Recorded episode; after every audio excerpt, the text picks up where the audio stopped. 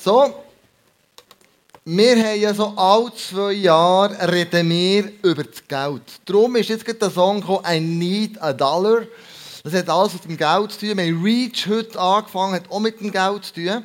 Und eigentlich wollten wir eine Serie machen, also ich bin ein Bauerngil von Säen und Ernten, von dem verstehe ich ein bisschen etwas.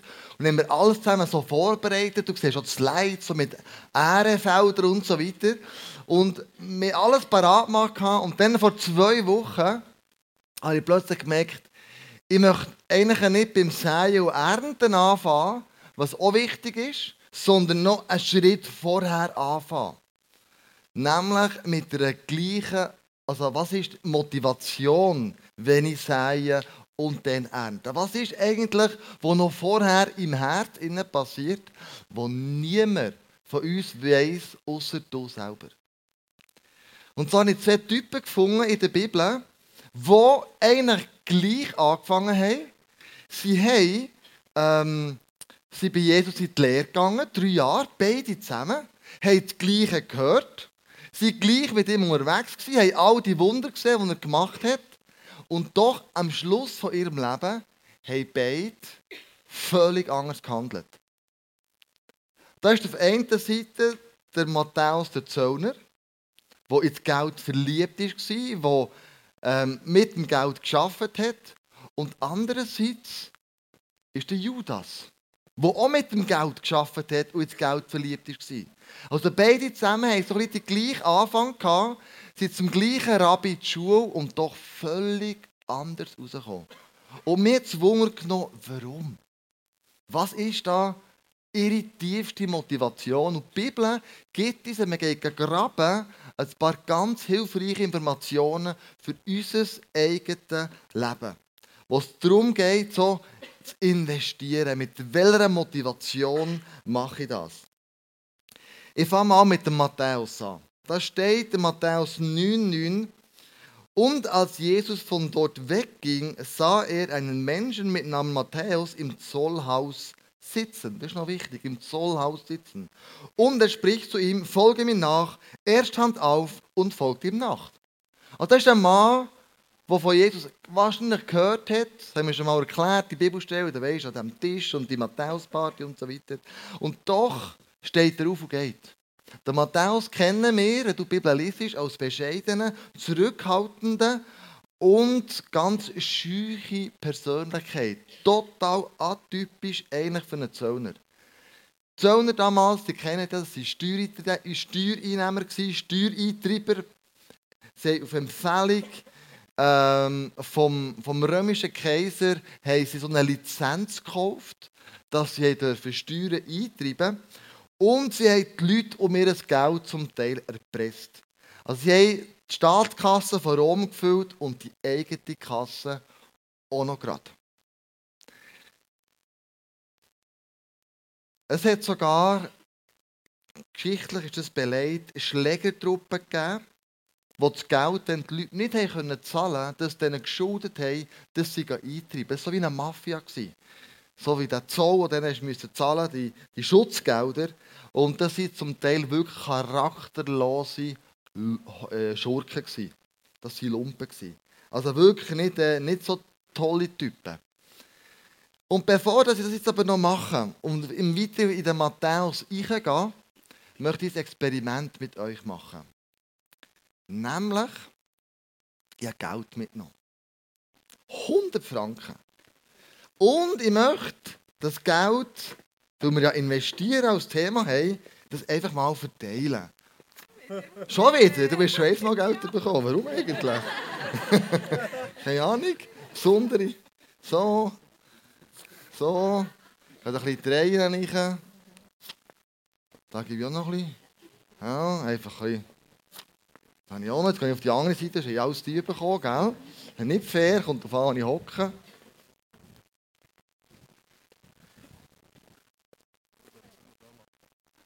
Du willst schon noch ein bisschen, dann kannst du dir ein bisschen eingeben, dann gibt es zwei. Das ist am besten.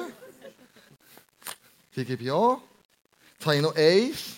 Eins, eins, die gebe ich auch noch. Wunderbar. Also jetzt habe ich einfach 100 Franken verschenkt. Keine Ahnung, mir nichts abgemacht, wer das überkommt.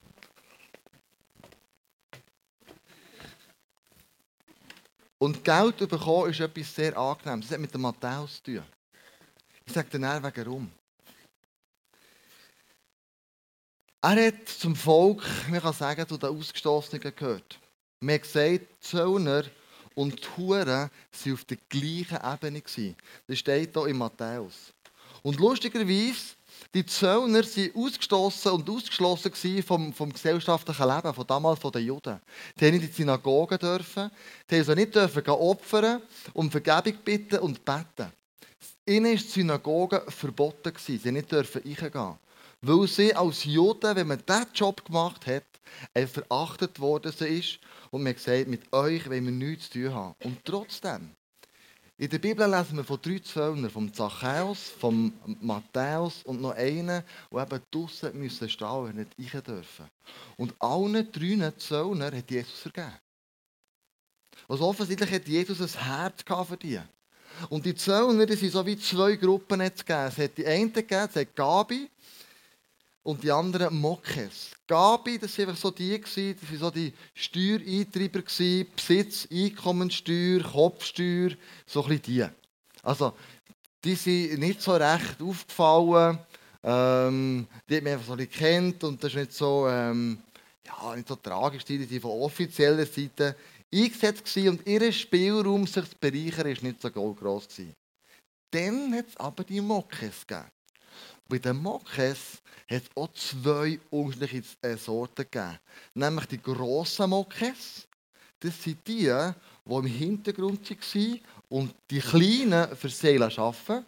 Der Zachäus, lesen wir, war ein Oberzöllner. Das war ein Mokes. Das war nicht einer, der Front ist sondern er war im Hintergrund und hat für sich arbeiten Und der Matthäus war auch ein kleiner Mokes. Der ist im Zollhaus gehockt und hat mit den Leuten müssen den Zoll einnehmen. Und der hat müssen Strassenzoll erheben, Brückenzoll, für die Lasttiere, einen Achsenzoll, Trans äh, Transportfahrzeuge, Briefe und Pakete. So alles das, was so Import, Export war, sind Mokkes zuständig. Und der Matthäus war ein kleiner Mokkes. Er war einer von denen, der am Haus, am Zollhaus eben gesessen ist. Und dort die Leute hat, ähm, den Zoll abgenommen. Und je nachdem, ob er einen guten oder einen schlechten Lohn hatte, hat es mehr oder, oder weniger gegeben. Und die Juden haben sich natürlich über die Zöllner geärgert. Weil die eigenen Hosensack Geld eingeschäffelt haben. Und der Matthäus war jetzt einer, weil er im Zoll gehockt ist und mit den Leuten zu tun hatte, nimmt man an, dass er von Jesus gehört hat. So was die Leute erzählt haben. Der Zoll, musst du dir vorstellen, war schon ein Umschlagplatz, wo sich alle Leute hergesammelt haben. Und da war das Geschnurr und das Gerät und mir erzählt und dieses und jenes und eins. Man weiß aber von Matthäus, dass er ein Jude war und dass er offensichtlich im Alten Testament sehr bewandert war. Das Matthäus-Evangelium, das er geschrieben hat, lesen wir, dass 99 Passagen aus dem Alten Testament in den Matthäusbrief eingenommen worden ist. Es sind mehr Stellen aus dem Alten Testament als im Lukas-Evangelium, im Johannes und im ähm, äh, Markus-Evangelium. Es sind mehr Alte Testamentstellen im Matthäus als andere Evangelien. Also man nimmt an, der Matthäus hat das Alte Testament sehr gut kennt. Man nimmt an, er hat einen Hunger gehabt. Einen geistlichen Hunger nach dem Alten Testament. Man nimmt an, dass er sich geschämt hat, dass er so einen widerwärtigen Beruf, der von den Juden verachtet war, hat gelernt. Der Matthäus war also einer, der einen geistlichen Hunger hatte. Wir können sagen, er war ein aufrichtig Suchender. Er hat gehört, was Jesus für Wunder da hat, wo Blinde sehend worden sind. Und ihm hat Wunder genommen, wer der Jesus ist. Und jetzt äh, kommt der Jesus an seinem Zollhaus vorbei und sagt, folg mir nachher. Ich glaube, das ist der Moment, wo der Matthäus realisiert, mir, wenn ich dem Mann nachfolge, ist alle Schuld vergeben. All das, was ich Leute beschissen habe, vielleicht sogar nicht Leute abgeschlagen habe, Leute, die ich betrogen habe, der widerwärtige Beruf, den ich irgendwie aus was von einem Hintergrund heraus gelehrt habe oder angenommen habe, kann ich ein für alle Mal abstreifen. Jetzt ist die Möglichkeit da. Und darum steht er auf und geht. Das war seine Erlösung. Aus diesen Händen von diesen grossen Mockers raus. Und jetzt geht er weg. Und er nimmt die Vergebung, die Jesus ihm entgegenstreckt. Folgt mir nachher. Er nimmt die einfach an. Weil er weiss, das ist meine Rettung. Er hat alles für mich. Also ein beeindruckender Mann. Weißt du, dass Jesus für dich auch alles gezahlt hat? Du hast es gesehen im Facebook. Andrea und ich waren letzte Woche in Kambodscha. Wir sind dort in das ICF coachen, wo Andy und Sopal Struppler aufbauen. ICF Kambodscha, wir helfen ihnen, die Leidenschaftsfragen, Strukturen, Finanzen und so weiter. Und was mich beeindruckt hat, ist die Leute dort, die sie ansprechen. Am Samstag am Abend kommen 400 Jugendliche, am Sonntag kommen 400 Kinder, am Sonntag am Abend kommen etwa 120 Erwachsene. Und die haben nichts. Ich bin mitgegangen, Andrea auch. Wir sind so ein kleiner Lastwagen, wo so Seitenwänge hatten, sind wir in die Dörfer gefahren. Sind die Kinder einsammeln. Und wenn du außerhalb dieser Stadt bist, dann siehst du, wie die Leute leben. Mit dreimal nichts. Das Lehmhütchen. Wenn es gut geht, haben sie noch Holzbritschen, sie nicht müssen am Boden schlafen. Aber die zu sehen, wie sie geworshippet haben, mit einer Leidenschaft. Hatten eine Gebetszeit, wo sie Andrea und uns eingenommen haben und gefragt haben, was können wir für euch als ICF Bern beten? Und dann habe ich gesagt, also wir ein paar Probleme und dort und dort und dort und dort. Und dort. Da brauchen wir wirklich Bett. Und dann haben uns die Hänge aufgelegt und dann haben die gebetet. Wir sind Tränen runtergegangen, aber mit einer Leidenschaft. Krass. Und ich, ich, ich habe die vorher bei dir einsammeln. Ich gewusst, die haben nichts. Und doch habe ich plötzlich realisiert, sie haben viel mehr als ich. Sie haben viel mehr als ich. Sie haben eine Leidenschaft für den Jesus, weil sie wissen, was er für sie gemacht hat. Du musst wissen, wenn du in den Dörfern raus bist und wenn sie nur irgendwie ein kleines Licht und Strom haben, du jetzt Nacht immer eine Lampe anzünden im Haus. Weißt du warum? Sie haben Angst vor den bösen Geistern, die zur Nacht kommen. Und wenn sie Jesus kennengelernt haben, zünden sie die Lampe nicht mehr an. Weil sie wissen, er beschützt unser Haus. Die haben eine Leidenschaft für den Jesus, weil sie wissen, was er für sie gemacht hat. Eine krasse Leidenschaft. Und diese Leidenschaft hat der Matthäus so gehabt. Bis zu seinem Tod. Es ist nicht ganz erwiesen, aber man nimmt an, dass er treu Jesus nachgefolgt ist, ein Märtyrertod gestorben ist. Und es existiert nicht ein verlässlicher Bericht über seine Todesart, aber es gibt so frühere Aufzeichnungen, die darauf hinweisen, dass er auf dem Scheiterhaufen aufgrund von seinem Glauben verbrannt worden ist. Der Matthäus Zöllner, wo wir davon in der Bibel lesen und wir das Evangelium davon haben. Der Matthäus war bekannt, ich es zusammenfassen, für seine Sünden und seine Habgier. Er war bekannt, dass er sich am eigenen Volk verraten hat und prostituiert hat. Bestechung, Erpressung, Unterdrückung, das war sein Tagesgeschäft. Und dann mit einer Aufforderung, folgt mir nachher. Er weiß, das ist my choice. Das ist mein Moment im Leben. Jetzt oder nie. Jetzt kann ich Jesus nachfolgen.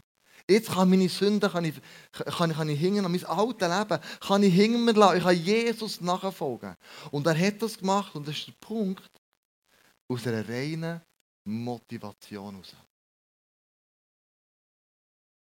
Seine Motiv, Jesus nachzufolgen, sein Leben herzugeben für ihn. Das war ein reines Motiv, aufgrund von der Vergebung von seinem Leben. Von dem, was er gemacht hat. Matthäus der Zöllner.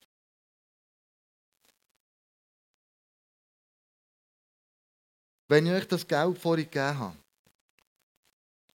eigentlich kann ich etwas anderes erwarten, du doch nicht. Wir Schweizer sagen doch oft, nein, bitte, ich brauche es nicht. Es ist okay, ist okay, ich brauche es nicht. Oder ist easy. Und doch jedem, wo ich das Nötchen gegeben habe, ich gesagt, oh cool, merci. Also ich schon wieder, mega cool. So, du hockst auch irgendwie gut, das ist einen guten Platz hier vorne, um etwas zu bekommen. Ähm, das Geschenk von der Vergebung einfach anzunehmen und zu sagen, merci. Merci vielmal. Das hat so symbolisieren, wie der Matthäus die Vergebung angenommen hat. Er bekommt etwas, das mega Wert hat und er nimmt es an und weist es nicht zurück. Merci. Und das hat die Leidenschaft in ihm freigesetzt. Wir gehen zur zweiten Person, die auch drei Jahre mit Jesus unterwegs war. Er hat die gleichen Wunder gesehen. Er hat gesehen, wie Jesus teacht. Und trotzdem ist er anders rausgekommen. Der Judas Iskariot. Er hat gesagt, Matthäus 26, 25, wo, wo man sagt, er ist der Verräter, sagt er, scheinheilig, Judas aber, der ihn überlieferte, antwortete und sprach, ich, ich bin es doch nicht, Rabbi. Das heisst, der, der Judas ist, ist ein Heuchler gewesen. Er hat mit falscher Motivation ist er Jesus nachgefolgt. Und dann sehen wir warum. Und Jesus hat über ihn aber Folgendes gesagt. Johannes 6, 70 und 71. Da sagte Jesus, ich selbst habe euch zwölf ausgewählt. Und doch, einer von euch ist ein Teufel. Ui, ui, das ist ganz krass. Damit meint der Judas, der Sohn von Simos Iskariot, einen seiner zwölf Jünger. Und Judas war es dann auch, der Jesus später verriet. Gehen wir mal am Anfang zurück vom Judas. Er war eine normale Persönlichkeit, eine irdische Person wie du und ich, mit Referenzen, die nicht besonders waren. Man nimmt da, ist schon mit, äh, mit den Freiheitskämpfern ein bisschen lier ähm, mit den Zeloten. Man nimmt das an, ein paar Hinweise gibt es, bist aber nicht ganz sicher. Ähm, und doch kann man sagen, in seinem ganzen Leben hat er eine persönliche Beziehung zu Jesus, die aber nicht tief war. Oberflächlich. Jetzt bin ich jetzt wegen rum. Er hat eine Beziehung zu Jesus, aber die war oberflächlich. Wenn du eine Liste machen von deinen Top 10 besten Freunden, mal gehst du dir gut vorstellen, wer würdest du zuoberst, die ersten drei, wer würdest du aufschreiben? Die ersten drei besten Freunde, die du hast. Beleg das mal im Kopf vor dir durch. Wer wäre das? Der? Die? Ja, gut. Wer wäre vielleicht der Zehnt am Schluss? Immer noch bei deinen Freunden, aber doch Rangliste 10. Und was wollte ich raus? In allen vier Evangelien, wir sind in den synoptischen Evangelien, wenn du es übereinander hast, Markus, Matthäus, Lukas und Johannes, ist die Reihenfolge der Jünger immer gleich. Zuerst kommt die Lieblingsjünger von Jesus, der Petrus, der Johannes, der Jakobus, die werden immer als allererstes aufgelistet. Und weißt du, wer als zwölfte Stelle kommt? Überall. Der Judas. Da wird immer am Schluss aufgelistet. Offensichtlich hat er nicht so eine persönliche Beziehung zu Jesus. Er zu ihm schon, aber, aber er, nicht, er nicht zu Jesus. Und wir sagen, die Auflistung ist eine grundsätzliche Reihenfolge von einer relativen Verbundenheit, von einer persönlichen Beziehung zu Jesus. Er ist immer der Zwölfte, der Judas. Letzte Stelle. Und wir wissen vielleicht auch warum. Es gibt so drei Mal, wo Jesus ihn zurechtgewiesen hat. Ich komme darauf, dann, wo Maria ihr wertvolles Öl ausgeleert hat. Ähm, dann, wo, wo ähm, er ihn verleugnet hat. Und dann beim Verrat selber. Also er war sehr schnell gekränkt, der Judas. Er hat sich nicht gerne belehren Er war nicht so teachable. Und ich habe vor ein paar Wochen ein Mail bekommen von jemandem, der, der in meinen Augen bekannt ist, dass er das Haar in der Suppe sucht. Ich meine, die Leute sind so, das ist nicht falsch, aber wenn du durch, also ja, durch, wenn du immer wieder kritisiert wirst, dann ist es ein bisschen mühsam. Dann denkst du, hast schon das Mail von diesem Meter erfahren. Das habe ich jetzt wieder falsch gesagt. Und dann habe ich, hat er mir zurückgeschrieben, also er hat geschrieben, du hast das und das und das geht doch nicht und das ist ja krass und so. Und dann dachte ich, ja, das, ist, das ist jetzt also ein Peanut, also heitere Fahne. Das macht jetzt also, also und dann habe ich gesagt, also gut, danke für das Feedback, jetzt möchte ich dir auch mal ein Feedback geben von deinen Feedbacks. Und dann habe ich ihm zurückgeschrieben, aber ganz nett und lieb, wirklich nicht angriffig, gell? Und dann war das so eingeschnappt, gewesen, hat gesagt, mit dem ISF, und mit dir nicht mehr zu tun haben. Und am Schluss hat er hergeschrieben, see you in heaven. ja, kann ich ja nicht mehr machen. Ich habe noch versucht, zweimal anzuleiten, das Telefon nicht abgenommen, um die Sache noch zu klären. Aber wenn man nicht teachable ist, wenn man nicht belehrbar ist, dann wird es extrem schwierig jemandem auf einen nächsten Schritt zu helfen. Und der Judas war so einer, er war nicht teachable. Sein Name steht der Herr führt. Das heisst, die Eltern haben sich glaub, gewünscht, dass wir, wenn wir unseren Kindern auch Namen geben, wir wünschen uns von Herzen, dass wir den Kindern sagen, dass es in Zukunft eintreffen Der Herr führt. Das heisst, Judas, äh, ja, Judas, ja, Judas. Iskariot ähm, kann man sagen, zieht sich auf eine Ortschaft her, die ganz im Süden von Israel ist. Und er ist der einzige von den zwölf Jüngern, der nicht aus Galiläa gekommen. Also einen ganz anderen kulturellen Hintergrund hatte. Obwohl Jesus ihn auserwählt hat, nicht er hat Jesus, Jesus hat ihn auserwählt, hat er nie an Sohn von Gott geglaubt. Im Johannes 6, 64 steht, aber einige von euch glauben mir trotzdem nicht. Jesus wusste nämlich von Anfang an, wer nicht an ihn glaubte und wer ihn später verraten würde. Der Judas hat nicht daran geglaubt, dass Jesus der verheißige Messias ist. Obwohl er Jesus auserwählt hat. Warum? Wenn anderen Jesus hat Messias gesagt oder Herr, dann lesen wir in der Bibel, der Judas hat ihm immer Rabbi gesagt. Rabbi heisst nichts anderes als Lehrer. Judas hat Jesus als Lehrer gesehen, nicht als Messias und Sohn von Gott. Er hat, und das ist so der Basis von, von seinem Verrat, nach Jesus verraten, und er nicht als der gesehen hat, und er wirklich war. Man kann sagen, Jesus hat zwar sein Leben der Nachfolge von, nein, Judas hat sein Leben der Nachfolge von Jesus gewidmet, aber nicht sein Herz. Ich sage es mal, Judas hat zwar sein Leben der Nachfolge von Jesus gewidmet, aber nicht sein Herz. Das ist die tiefste Motivation. Und meine Frage die ist, ja, wie ist denn mit? Also die Frage habe ich mir ja auch gestellt, wie ist denn mit mir?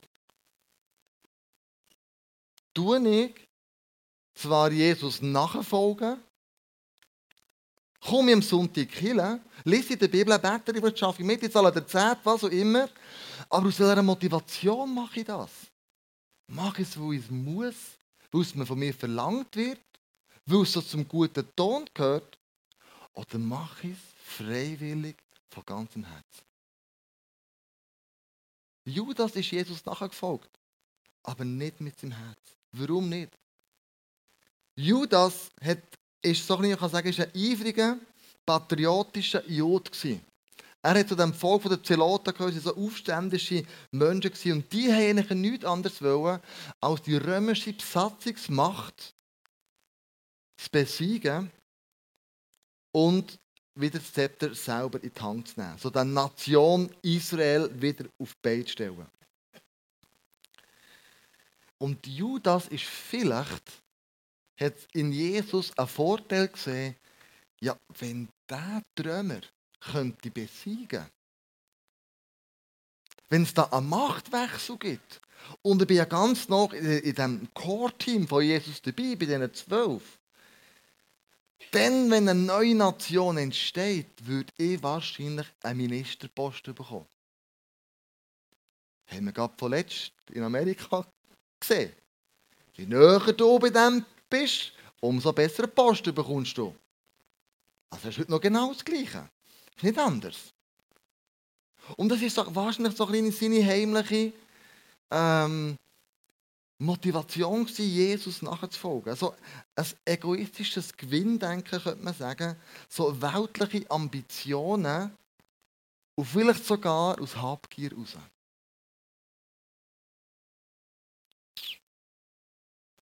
Aber sicher nicht, um das Reich Gottes zu bauen. Sicher nicht, dass Menschen in eine persönliche und wachsende Beziehung zu Jesus kommen. Sicher nicht, dass Gott gelobt wird auf der ganzen Ebene, sondern der eigene Profit ist ihm am nächsten gestanden. Etwas rauszuziehen aus dem. Seine tiefste Not, Jesus nachzufolgen, seine tiefste Motivation, ich sagen, nicht Not, seine tiefste Motivation war Reichtum, Macht und Prestige. Und das hat ihn zu einem Verräter gemacht. Diese drei Sachen. Und das ist schon im Alten Testament so beschrieben. Im Psalm 41 steht, Vers 10, Selbst mein Freund, auf den ich vertraute, der mein Brot aß, hat die Verse gegen mich erhoben. Oder im Zacharia wird sogar beschrieben von dem Geldbetrag, wo da gezahlt ist worden für den Verrat. Und sie wogen meinen Lohn ab, 30 Silberschenkel. Da sprach der Herr zu mir, wirf in dem Töpfer hin den herrlichen Wert, den ich ihnen wert bin. Und ich nahm diese 30 Silberschenkel, Schekel, sorry, Schekel und warf sie das Haus des Herrn dem Töpfer hin. Und da hat sich das Leben genommen, der Judas, um die Geschichte kurz zu machen. Und das Land, das man gekauft hat, wo man ihn beerdigt hat, hat den Töpfer gehört. Das ist so symbolisch auf das Herren. Die Frage ist natürlich die, wenn der Verrat schon lange ist bekannt war, wie steht es denn mit dem freien Willen? Hm. Ist denn der Judas, der Armtropf, obwohl seine Motivation, wie wir gesehen haben, falsch war, dazu verdammt war, Jesus zu verraten, sich am Schluss wegen dem geschlechten Gewissen einem Ast aufzuhängen? Der Ast war dummerweise nicht so stark, ist gebrochen und fliegt ab und schlägt den Ring auf und ist tot. So sagt die Bibel. Aber ah, die ganze Frage nach dem freien Willen.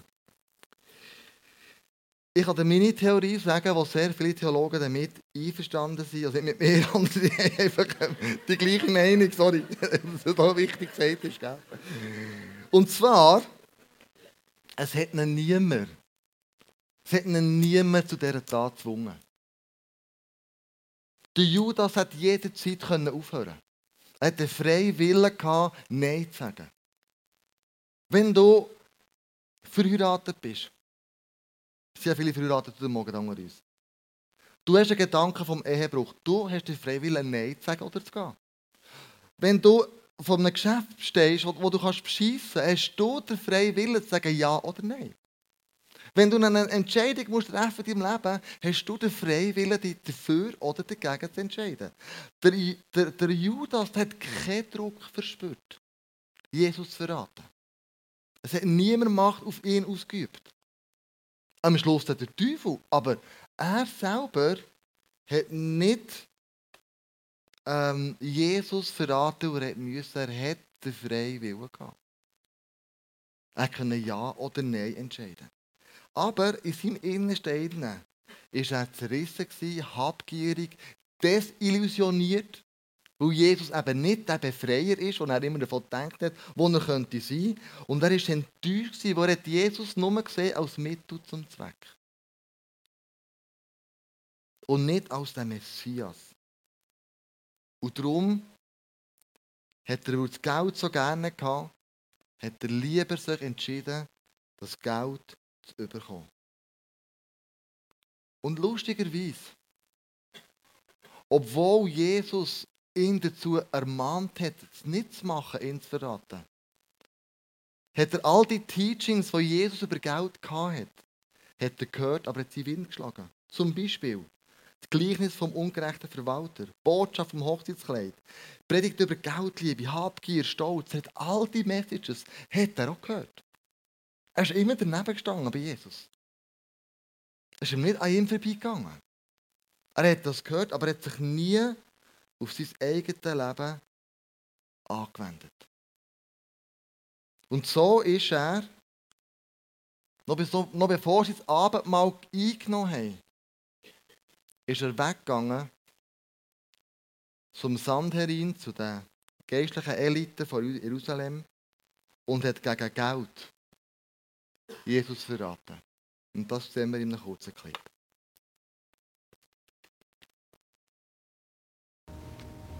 ثلاثين ثلاثين يغدى النار كان بيني وبينك هاي عبود لا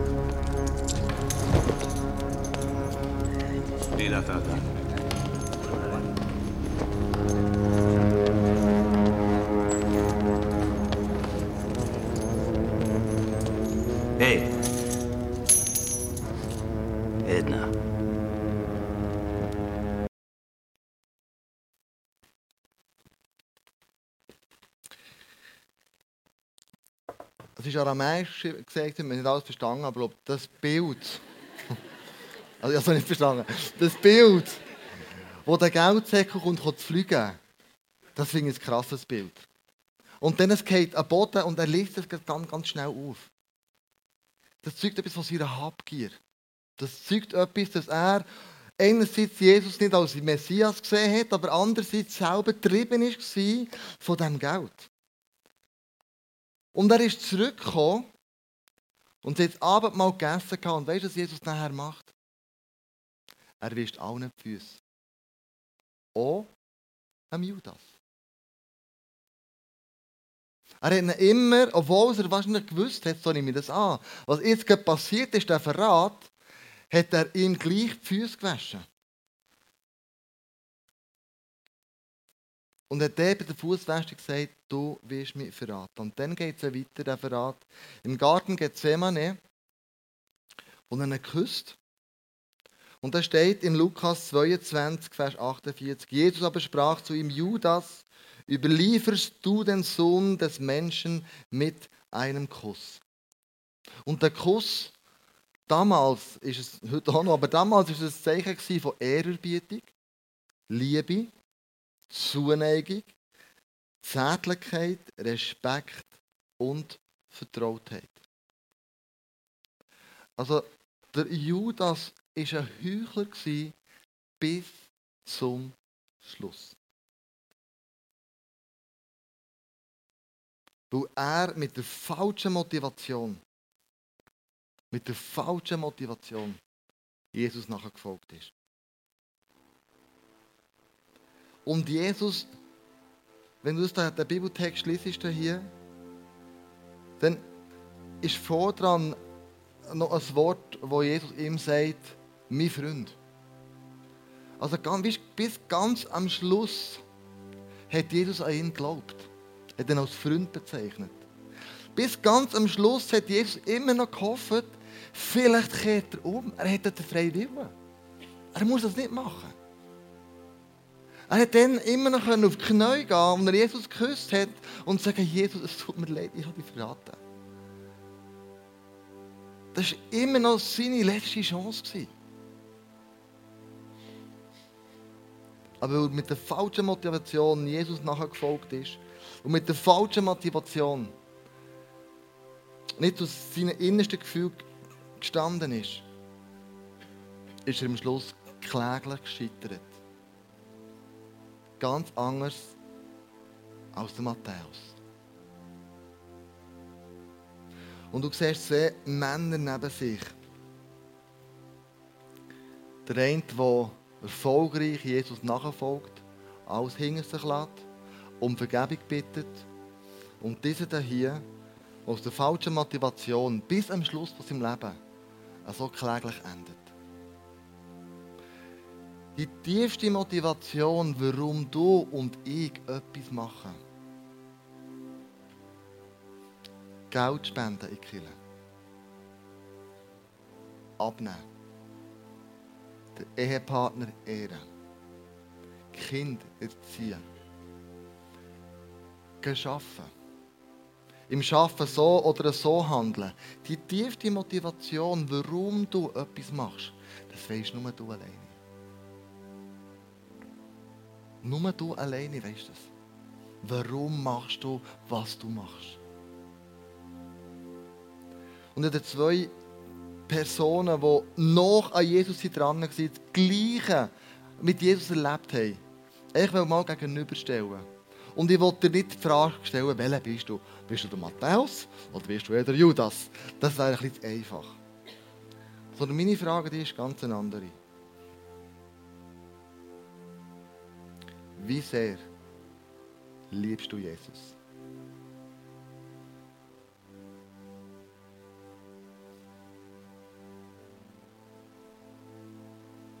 Lass uns zusammen beten.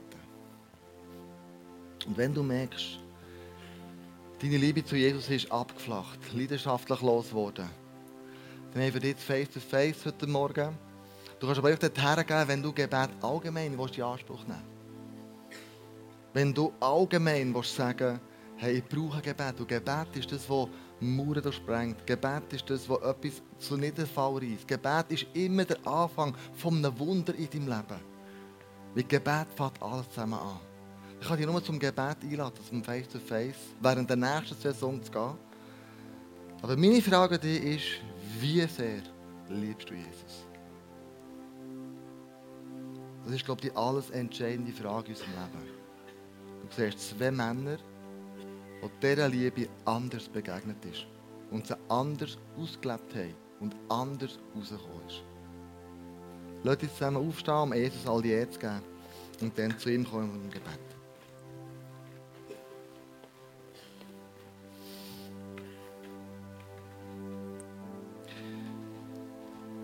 Jesus, wir stehen als ganzes ICF vor dir. Wir wissen selber, was unsere tiefste Motivation ist, warum wir Kirche bauen, in Kirche kommen, in der Kirche leben, Geld investieren, Leute vergeben, was immer es ist. Und wir kennen unsere tiefste Motivation, warum mache ich das, was ich mache. Ist das heuchlerisch, wie ein Judas, der irgendwelche Absichten mit dem hegt und pflegt? Oder ist es wieder Matthäus, pur lautere Vergebung? Gnade. Was sagt Jesus, was du für mich gemacht hast, das ist, das übersteigt mein Denken. Und Jesus, ich möchte euch bitten, dort, wo wir jetzt selber checken, etwas ist in unserem Leben aus der Balance geraten. Etwas ist nicht mehr so, wie es eigentlich müsste sein. So bitte ich dich, bring wieder in die Balance rein. Hilf mir, meine Motivation zu korrigieren, warum ich dir nachfolge. Warum dass ich Kirche Geld spende, warum ich Menschen vergebe, warum dass ich die Nachfolge so ernst nehme, warum sie den Sabbat so halten, warum sie dich so ehren, warum sie einfach das, was in der Bibel steht, so umsetzen. Jesus, du kennst unsere tiefste Motivation. Wir und du, du kennst sie. Dir können wir nichts verheimlichen. Wirklich nichts. Du kennst unser Herz. Und darum wollen wir dir auch nichts verheimlichen. Sondern wir zu dir kommen und dort, wir sind sündig geworden an dir, weil unsere Motivation nicht gut war. Dann sagen wir, Jesus, es tut mir leid. Ich habe aus falschem Motiv gehandelt. Ich habe Hintergrundgedanken gehabt. Ich habe nicht gewusst, dass es so wird enden. oder nicht gerade wagt, daran zu denken. Und ich bitte dich, Jesus, ich will umkehren. Ich will die richtige Motivation sagen, ich liebe dich, Jesus. Leidenschaftlich. Wie ein Matthäus, der erkennt hat, dass du für ihn gemacht hast. Aus dem Mess von seinem Leben rauskommst und sagt, Jesus, wenn du sagst, folg mir nachher, dann komme ich. Und ich lasse alles hinter mir, Jesus. Und ich vertraue dir, weil ich weiss, bei dir habe ich alles, was ich brauche. Du bist der, der mir alles gibt, was ich in diesem Leben nötig habe. Und für das danke dir, Jesus. Leg uns ein Glaube in unser Herz, eine Zuversicht, eine Hoffnung, dass wir mit dem, was wir dir gefunden haben, einfach für uns in Anspruch nehmen heute Morgen. Und sagen, danke Jesus, danke Jesus.